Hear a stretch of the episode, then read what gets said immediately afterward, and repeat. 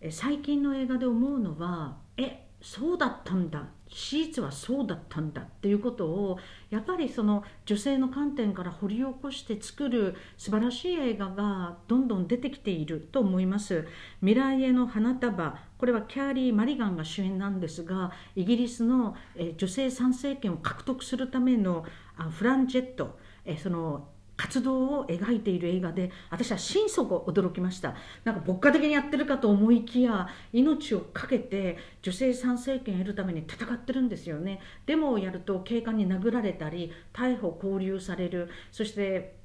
ハンガーストライキやると無理やり口から入れられたりとかですね。後をつけられたりとかも山のようにいろんなことがあるんですがそんな中で本当に女性参政権を獲得するためにこれイギリスの話ですがどれだけ頑張ったのかっていうのは今私たち当たり前のように参政権行使してるけれどすごく貴重なんだっていうことをですねやっぱりあのいつもいつも感じています。あと「メアリーのすべて」これはシェリ夫人フランケンシュタインを書いたシェリ夫人の話なんですが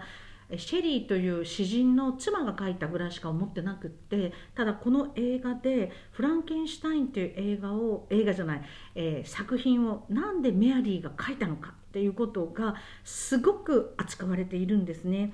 あと RBG 戦い続ける、えー、最年長女性最高裁判事の信念とはルース・ベイダーあのギンズバーグさん、えー、RBG で今もアメリカの最高裁の判事です。でこういう人がいて今も頑張ってるんだ。どういう経歴女性差別の裁判やってた弁護士でで今最高裁で、まあ、頑張ってるっていう話とかですね。実はこの映画で、まあ、別の映画にもなっていますが「ビリーブっていう映画にもなっていますがこれはドキュメンタリーですごく勇気づけられます。また「ドリームは黒人の数学が得意な女の人がまさに NASA でアポロ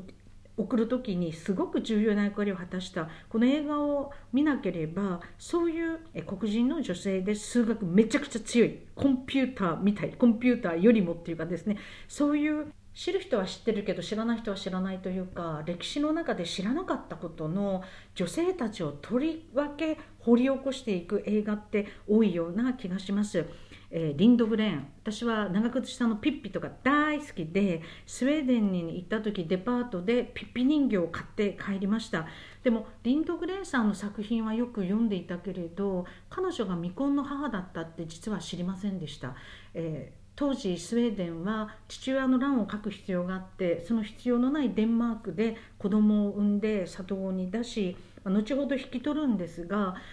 よく知っていると思う女の人でも女の人のそういうこう人生そのものを理解するというのはすごく重要というか勇気づけられる気がします。あとレディ・マエストロ。これは女性の指揮者になるためにものすごく苦労する女の人の話なんですね。天才作家の妻40年目の真実などもえ実は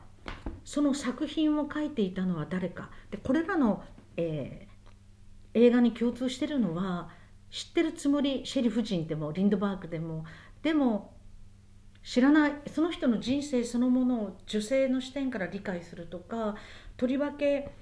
もしかしたら知らないだけの話であってすごくいろんな活動をしたり思いを持ったり困難にあったりそういう女性たちのさまざまな人生に光を当てたり掘り起こしたりっていう映画が増えているのはやっぱり女性の脚本家や映画あの監督が増えてることにもあるかもしれません。日本でもいろんな映画がありますがもっともっともっとこういう映画ができたらいいなと思います。